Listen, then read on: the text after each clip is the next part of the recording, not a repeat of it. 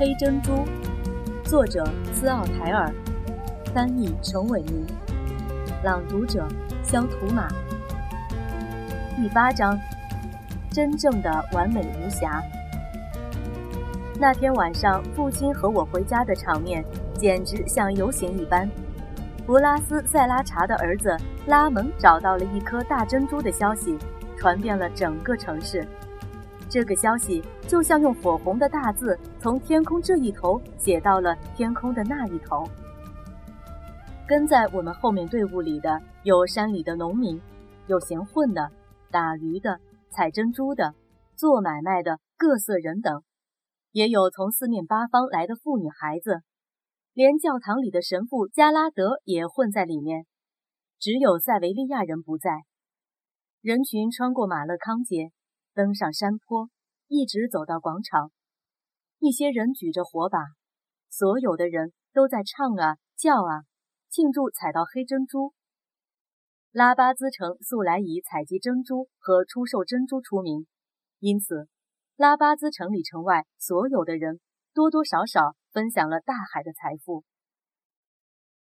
人群一直跟随到我家门口，我和父亲进去以后。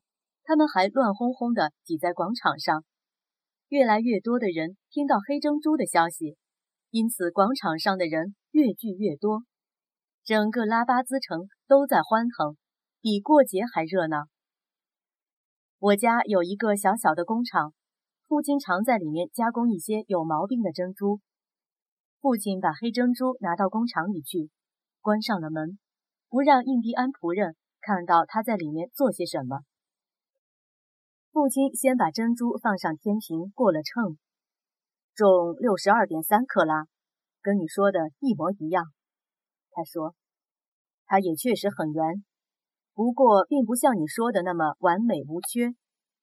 他将珍珠凑到灯光下，你瞧，你可以看到一个极其细小的瑕疵，那是在表层，或者里边，或者更里边一点儿，我说不太准。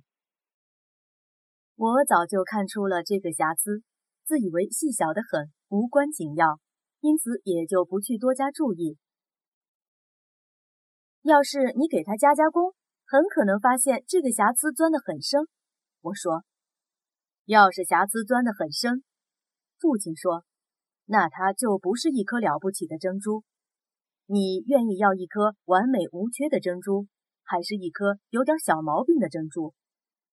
当然要完美无缺的，我说。不过我还是希望他不要给这颗珍珠加工。我见到过许多上等的珍珠，都叫加工给毁了。要是瑕疵钻得很深，那我们什么也得不到。我说。现在瑕疵小得很，买这颗珍珠的人说什么也看不出来。不，一眼就看得出来。父亲说。即使这颗珍珠重六十多克拉，滴溜滚圆，光泽和色彩都属罕见，人家只会谈论它的瑕疵。好了，再拿盏灯来，把灯芯悬高点儿。我干活的时候，你祈求上帝保佑我这只拿刀的手。我照父亲的吩咐悬高一盏灯的灯芯，又点亮另一盏灯。我这么做时，心砰砰直跳。歌声从广场上传来，透过窗户看得见火把的亮光。我一时担心起来，恐怕拉巴兹人，包括我自己和所有的人，到头来都只是空欢喜一场。我开始祈祷，但不知怎么的，祷告的话一句也想不出来。老印第安人的话老萦绕在我耳畔，总有一天。恶魔红鱼要来拿走它，总有一天，恶魔红鱼要把它夺去。我呆呆地看着黑珍珠和放在旁边的一把刀，罗上的话真会应验吗？我父亲准备好的那把刀会不会断送掉这颗珍珠？父亲拿起这把又小又快、刀刃微微翘起的刀，他用一只手稳稳地握住黑珍珠。深深吸了一口气，然后凝神屏息，把刀刃按在珍珠上。刀在珍珠表面行走，发出极细的沙沙声。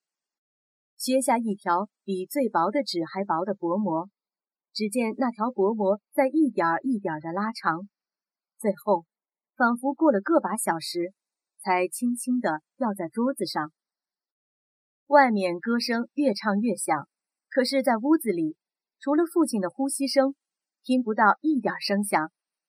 父亲放下刀，把珍珠凑到灯下，细细看了很长时间。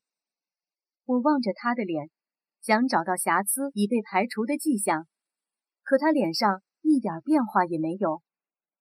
我喉咙发干，紧张的连话也说不出。你看见了什么？我牙缝里挤出了一句话。他没有回答我。我说话的声音又嘶哑又含糊，谁也不会懂。最后，父亲摇摇头，又拿起了刀。我走到窗口，望着夜空，开始祈祷。看着，父亲说：“说不定哪一天，你自己也要这么干的。”我回到桌子边，站在那里看父亲操作。心里还在为黑珍珠的命运祈祷。只见那把刀缓慢地在珍珠面上没完没了地盘旋。过了一会儿，一卷薄膜掉下来，落在桌子上，在灯光下呈现出暗灰的颜色。父亲将珍珠拿到灯下，反复旋转，从各个角度仔细观察。忽然，他把珍珠高高举过头顶。仿佛希望全世界的人都来瞻仰这颗珍珠似的。父亲把珍珠递给我，说：“瑕疵除掉了，现在你手里拿的是一颗世界上最好的珍珠，一颗完美无缺的珍珠，一颗名贵的神珠。”